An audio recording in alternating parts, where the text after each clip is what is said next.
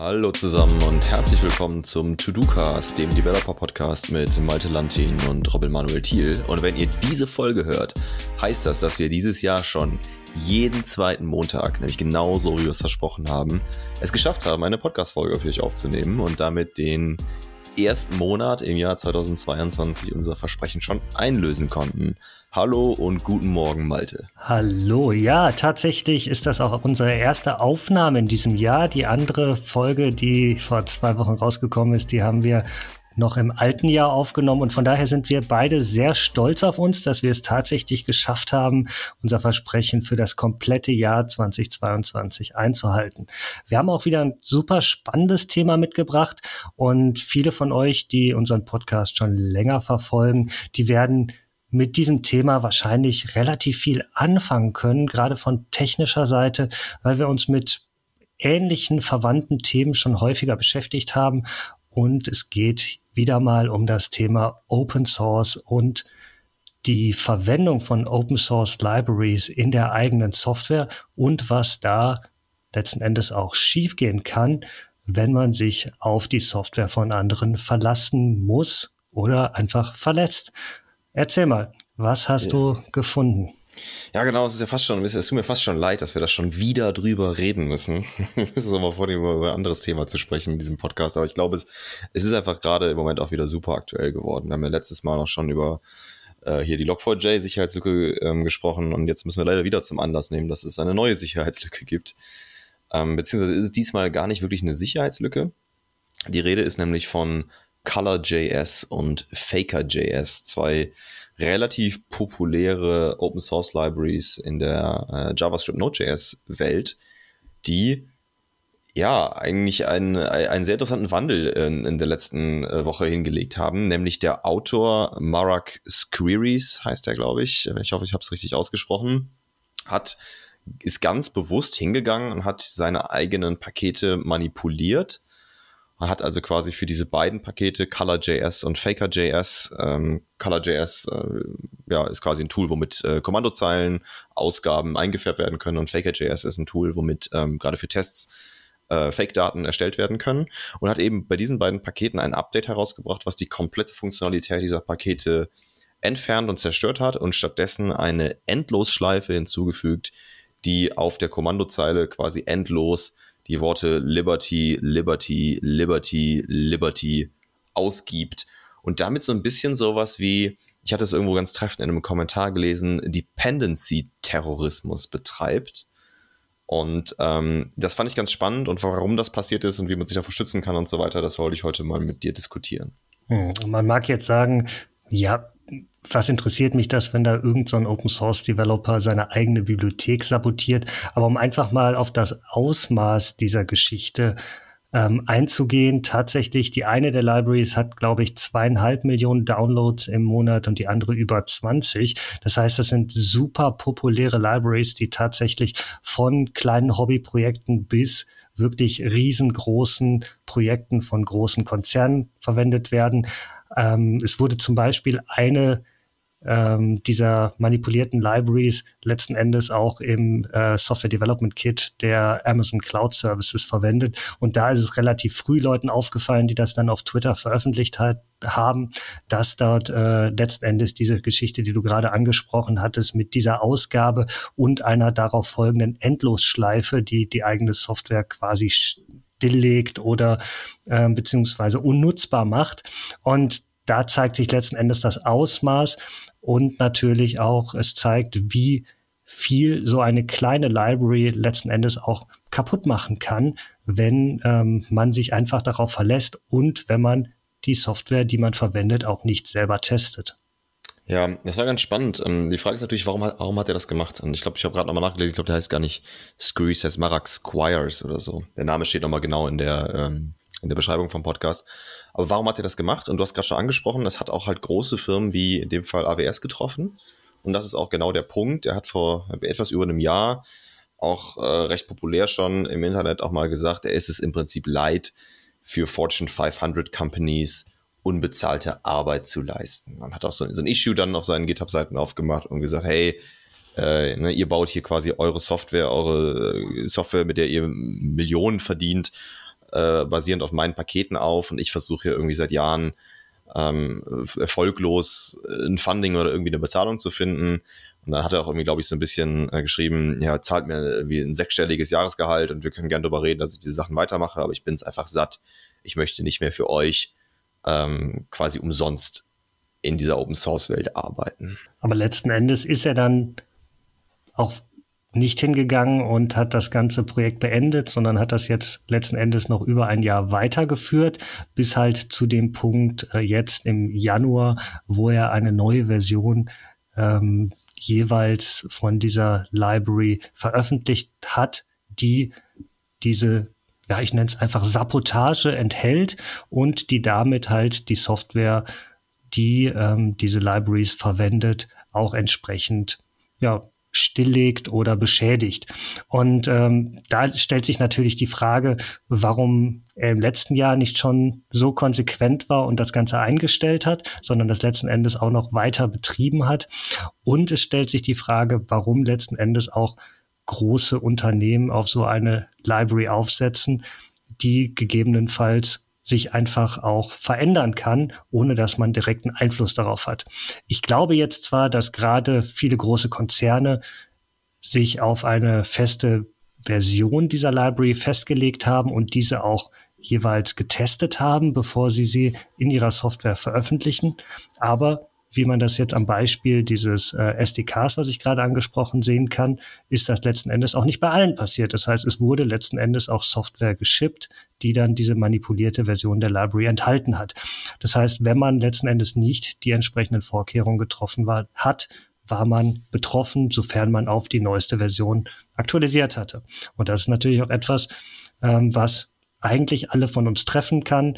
Ähm, ich glaube, alle von uns haben irgendwo Software, wo sie letzten Endes hinterlegt haben, dass immer die jeweils neueste Version installiert wird, sofern es nicht irgendwelche entsprechenden ähm, Warnungen vor äh, Schwachstellen in dieser Library-Version gibt und dementsprechend auch immer auf die neueste Version aktualisieren.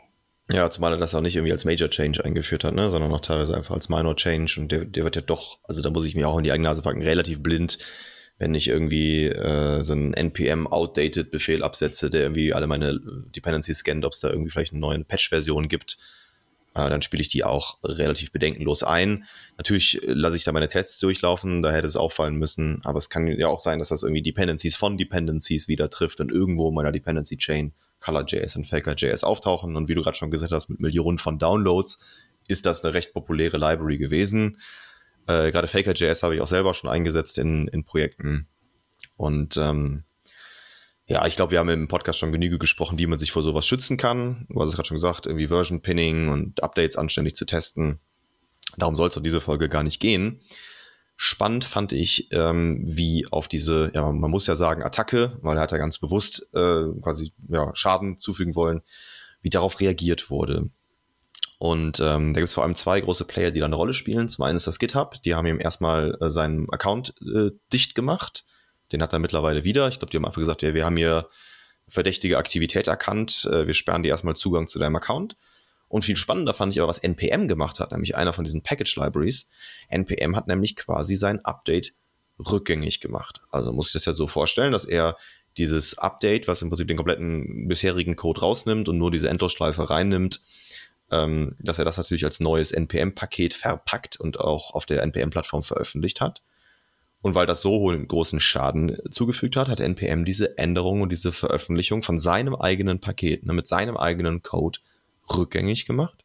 Und GitHub hat ihm im Prinzip den Zugang zu seinem eigenen Code und auch all seinen anderen Projekten zumindest temporär verwehrt. Und da habe ich sehr viel drüber nachgedacht und äh, auch irgendwie äh, vor ein paar Tagen mal, mal euch auf Twitter gefragt. Also wenn ihr auf Twitter äh, mir folgt, der wird die Frage vielleicht gesehen haben, dass ich gesagt habe, hm, ja, wie denkt man drüber? Also irgendwo, ich, also sollten Plattformen wie GitHub und NPM da die Initiative ergreifen und quasi so Schadenslimitierungen vornehmen, wenn da jemand quasi absichtlich versucht, tausende von Softwareprojekten als Statement, ja, ähm, zu beschädigen. Oder ist das übergriffig und man beraubt hier quasi den Autor von einem Werk, ich würde nicht so weit gehen, das Kunst zu nennen, aber zumindest von einem Werk äh, beraubt ihn da quasi irgendwie seine Eigentumsrechte oder Zugang darauf. Und das fand ich eigentlich eine ganz spannende Frage. Da bin ich sehr gespannt, wie du das siehst. Hm. Wobei letzten Endes wurde ja nicht äh, die Änderung rückgängig gemacht, sondern in NPM wurde auf die letzte Version zurückgerollt quasi. Das heißt, man kann diese Library weiterhin verwenden, aber diese neueste, schadhafte Version steht halt dort nicht mehr als neueste Version zur Verfügung. Und ich glaube, da hat natürlich so eine Plattform auch eine gewisse Verantwortung, wenn so Schadsoftware entsprechend über diese Plattform ausgerollt wird. Und letzten Endes hat man natürlich auch als ähm, Developer oder als Unternehmen, was so eine Plattform nutzt, bestimmte Bedingungen zu akzeptieren dieser Plattform. Also es ist ja letzten Endes etwas, wo ich einen Marktplatz oder ein Package ähm, dann auch nutze. Und genauso wie ich mich, wenn ich Dinge auf öffentlichen Marktplätzen irgendwo verkaufe, sei es jetzt irgendwie äh, physikalische Güter über eBay verkaufe, muss ich mich natürlich an die Bedingungen dieser Plattform halten. Und ohne jetzt die Lizenzbedingungen von NPM zu kennen, gehe ich davon aus, dass dort auch irgendwo drin steht, dass ich nicht Schadsoftware über diesen Package Manager verteilen darf. Und von daher denke ich, ist das etwas, ähm, was durchaus auch die Aufgabe einer solchen Plattform ist, wenn man gegen solche Bedingungen äh, verstößt. Man mag jetzt darüber streiten, ob es letzten Endes Schadsoftware ist, wenn jemand eine Endlosschleife in seine Software bewusst einführt. Ist es genau das Verhalten, was ich als Developer erzeugen wollte? Oder ist es etwas, was ich tatsächlich mache, um letzten Endes anderen zu schaden.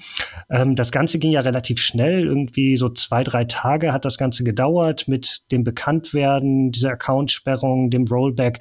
Da kann man natürlich auch überlegen, ist es vielleicht auch so gewesen oder aus der Sicht dieser Plattform so gewesen, dass vielleicht jemand ein malicious actor diesen Account einfach gehijackt hat von diesem Developer und dann, um diesen Developer zu schaden, dann dort diese Änderung gemacht hat. Und ich glaube, da ist auch der Hintergrund vielleicht dieser Accountsperrung und späteren Freigabe gewesen, dass man gar nicht sicher war, ob diese Person selber wirklich willentlich diesen Schadcode dort eingefügt hat und man letzten Endes dort sicher gehen musste, dass dort nicht jemand diesen Account gehackt hat.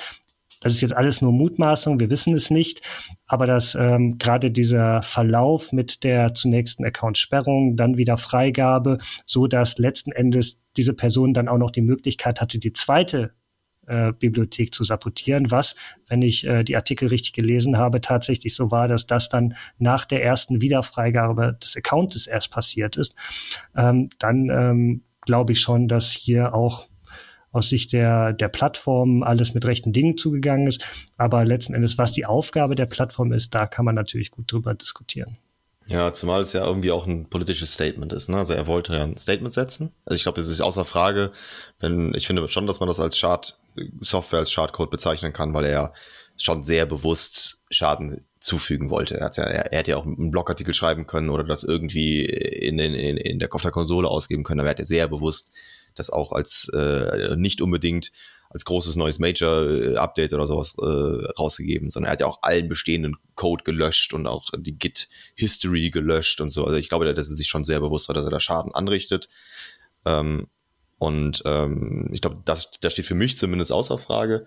Was ich halt sehr, sehr spannend fand, ist, er wollte ja ein Statement setzen. Und ich würde auch so was sehen, das ist vielleicht mehr oder weniger ja, politisches Statement, was er da setzen wollte. Ähm, und haben die, haben Plattformen wie GitHub und, und NPM das zu unterbinden oder nicht. Ich kann mir auch sehr gut vorstellen, dass die halt einfach sagen, nein, wir sind nicht die Plattform für solche persönlichen oder politischen Statements und wollen das auch nicht sein. Das finde ich eigentlich äh, sehr fair. Ähm, aber wie, wie immer bei, bei sowas wie, wie Zwangsenteignungen, und da kann man schon fast sagen, NPM hat ja mehr oder weniger sowas gemacht, ähm, ist das natürlich ein sehr komplexes und ähm, schwieriges Thema. Auf der anderen Seite, ich fand es ganz spannend, ähm, ich habe mit jemandem gesprochen darüber, der überhaupt nichts mit, mit IT und mit Development zu tun hat, der aus der äh, Kunsthistoriker-Welt äh, da drauf schaut. Und die hat gesagt, als Statement musste er das ja mehr oder weniger auf GitHub und NPM machen. Und sie hat spannenderweise gesagt, ähm, das ist wie ein Künstler, der das Museum anzündet, indem er selber ausgestellt wird. Und so ein bisschen so habe ich das dann auch empfunden, dass man da irgendwie gegen die eigenen Strukturen, gegen die eigene Welt äh, rebelliert hat. Und natürlich auch durch die Sperrungen äh, sehr viel Aufmerksamkeit dafür bekommen hat, weil er, weil er natürlich diese ganzen Sperrungen dann auch nochmal für sich genutzt hat, um zu sagen, hey, hier schaut mal, sobald ihr hier aus der Reihe tanzt, äh, schieben euch diese Plattform ein, ein Riegel vor und solange ihr irgendwie hörig seid und dem System irgendwie gehorcht. Er, also er hat, hat auf jeden Fall sehr, er hat das natürlich wieder sehr aufgebauscht und damit ähm, das natürlich auch wieder für sich genutzt. Das ist eine interessante Analogie und da kann man sich aber auch vorstellen, wenn ich jetzt als äh, Künstler mein Werk einem Museum zur Verfügung stelle für eine Ausstellung und dann nachher aus Frust reinrenne, mein Werk zerstöre, dass ich dann Hausverbot bekomme, ist auch letzten Endes irgendwo nachvollziehbar und ja. jetzt nicht dem Museum vorzuwerfen. Und von daher, ich glaube, diese Analogie ähm, passt sehr gut. Und ähm, die Frage ist halt, was kann man da letzten Endes auch nicht nur als Plattformbetreiber, sondern als Community tun. Gerade wenn man so eine Abhängigkeit zu so einer sehr populären Library aufgebaut hat. Weil letzten Endes ist ja jetzt der Punkt, dass diese Library zwar noch in einer bestimmten Version als Package zur Verfügung steht, aber das dahinterstehende Repository quasi nicht mehr existiert. Unabhängig davon, dass es jetzt keinen Maintainer mehr gibt, ähm, existiert dieses Repository nicht mehr. Das heißt, da kann theoretisch auch keine neue Version nachkommen. Ähm, wie geht man jetzt als Community damit um? Es wird garantiert einige Forks geben, auch ähm, wahrscheinlich bei größeren Unternehmen, intern, auf internen Repositories und auch in internen Package-Feeds, weil ich kenne es halt aus vielen Großkonzernen, die verlassen sich natürlich nicht auf etwas wie NPM, sondern nehmen dann entsprechend den Source Code, bauen sich ihre eigenen Packages da drauf und ähm, packen das dann in einen eigenen Package-Feed, den sie für ihre eigene Software verwenden, um genau das Risiko einer solchen Attacke durch manipulierte Software natürlich ähm, ja, entsprechend zuvorzukommen. Aber wie gehen wir jetzt als Community damit um? Wird sich jetzt letzten Endes eine Community bilden, die jetzt einen dieser Forks dann weiter maintaint und und das ist, glaube ich, ganz spannend. Wird man dann hingehen und da ein komplett neues Package bauen oder wird man versuchen, das quasi als Fortsetzung des aktuellen Projektes ähm, auf NPM zu bekommen, um halt auch ähm, nicht Millionen von Leuten aufzubürden, letzten Endes ähm, auf andere auf ein anderes Package umzustellen. Ich denke mal, es wird letzten Endes dazu kommen, dass es äh, ein Fork gibt mit einem separaten Package und dann wird man halt irgendwie auf äh, faker2.js äh, entsprechend wechseln müssen oder wie auch immer das dann heißen wird. Ähm, aber das ist, glaube ich, ganz spannend und das ist natürlich dann auch unabhängig davon, wo letzten Endes die Entwicklung eines solches, solchen Packages auch stattfindet. Ja, ja. also ich kann, also ich kann mir fast nicht vorstellen, dass das mit dem gleichen, äh, seinem gleichen Namen auf NPM weitergeführt wird. Das fände ich tatsächlich etwas übergriffig.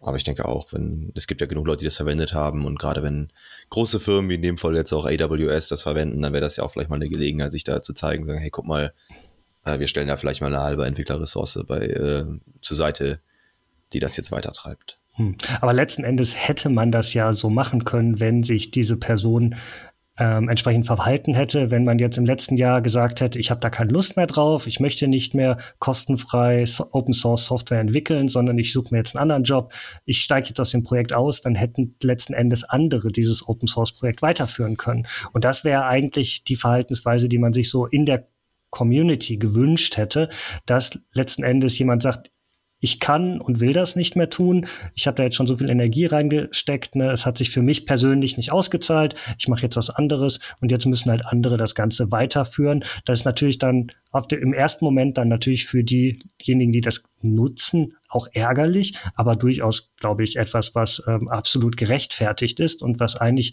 das, ja, das erwartete oder wünschenswerte Verhalten innerhalb der Open Source Community gewesen wäre. Ja, ja klar. Also das wäre natürlich der, der faire Weg gewesen, aber ich glaube, also, ne, ihm war ja ganz wichtig, auch Aufmerksamkeit für das Thema zu schaffen und natürlich auch für seine anderen politischen Statements. Also wollen wir jetzt, glaube ich, hier auch gar nicht so tief drauf eingehen, aber der Vollständigkeit halber muss man es halt erwähnen, dass das äh, eine GitHub-Repository und die NPM-Seite von Faker.js zwar keinen Code mehr enthalten, aber das README weist auf den, weist halt schon auf diesen Internetaktivisten Aaron Schwarz hin, der sich ähm, im Alter von 26 Jahren immer das Leben genommen hat der ja auch, glaube ich, der, ich bin, bin, leider nicht ganz tief drin, ist das einer der Mitgründer von Reddit auch und ähm, hat auch äh, viel, ja, so in der Whistleblowing-Szene ähm, äh, ist da viel unterwegs gewesen, ist dann auch irgendwann mit der US-amerikanischen, mit dem äh, Geheimdienst aneinander geraten. Ich glaube, es hat auch eine Haftstrafe auf ihn gewartet. Ähm, ganz im Detail kann ich das aber auch nicht aufrollen. Auf jeden Fall, da hat er auch quasi noch, noch mal darauf hingewiesen. Der hat sich nämlich das Leben genommen. Da war dann auch viel Verschwörungstheorie, Ideologie hinter. Und er hat auf jeden Fall auf dieser README-Seite vor diesen beiden Repositories steht auch ganz dick What really happened with Aaron Schwarz mit so einem großen Fragezeichen. Also ihm war ja schon auch wichtig, da auf seine politischen Statements hinzuweisen.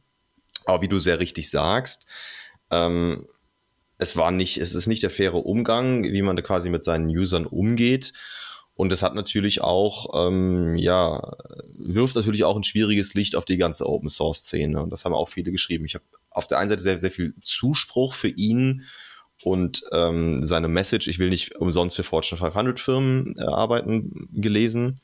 Ich habe aber auch, ähm, ich fand da einen Kommentar sehr gut, der unter dem Artikel, den The Verge dazu veröffentlicht hat, geschrieben wurde. Und da schreibt ein Nutzer ähm, nach dem Motto, okay, wenn du Open Source Software veröffentlichst und erwartest dafür von irgendwelchen Fortune 500 Firmen bezahlt zu werden, dann, dann machst du schon von vornherein irgendwas falsch, dass es nicht unbedingt wie Open Source funktioniert.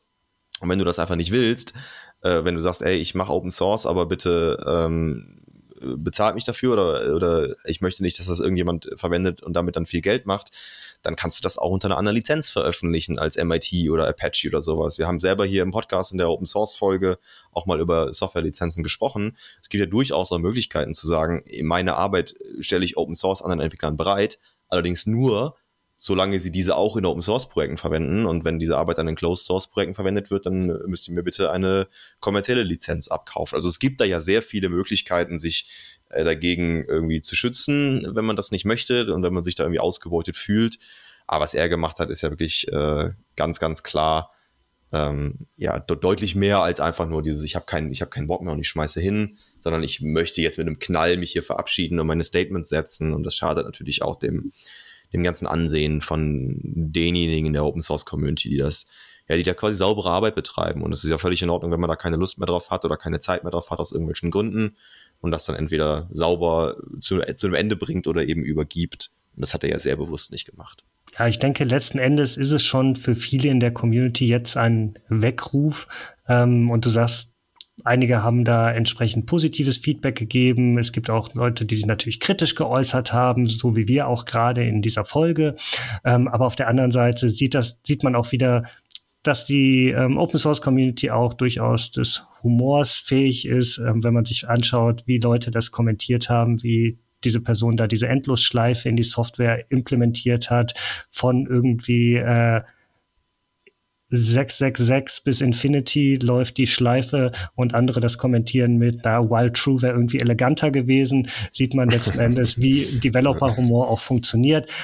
Aber ich, letzten Endes, denke ich, können wir mal wieder als Community auch was daraus lernen.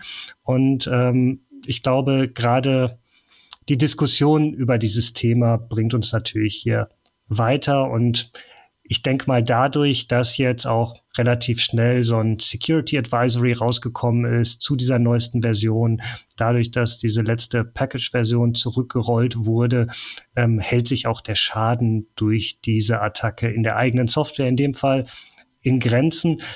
Und es zeigt ja auch, dass bestimmte Mechanismen in der Softwareindustrie durchaus gut funktionieren. Und dass auch, falls so etwas dann in Zukunft nochmal auftritt, man zumindest weiß, dass innerhalb von wenigen Stunden bis wenigen Tagen das auch in der Community erstmal auffällt und dann auch von den Plattformbetreibern entsprechend reagiert wird. Und das zeigt natürlich, dass wir da auch im Bereich Open Source Development und Dependencies schon in der Softwareindustrie allgemein eine sehr hohe Reife erreicht haben.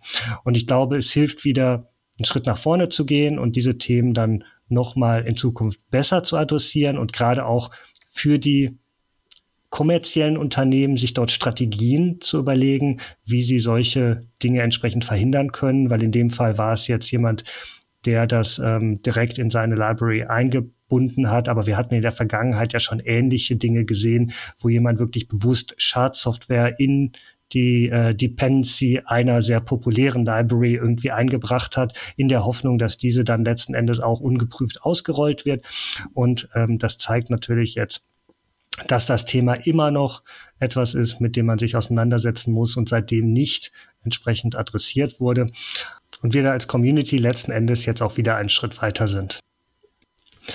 Und natürlich würde uns auch wie in der Vergangenheit euer Feedback zu diesem Thema interessieren. Ihr habt gerade gehört, auf Robin Manuels Twitter-Timeline findet sich ein entsprechender Tweet. Einfach mal darauf antworten, wie ihr entsprechend diese Situation sieht und wie ihr das bewertet, wie die Plattformbetreiber darauf reagiert haben. Würde uns wirklich interessieren, wie das in unserer Community gesehen wird. Und natürlich versprechen wir, dass wir nächste Folge nicht schon wieder über Software Dependencies reden. Zumindest hoffen wir es.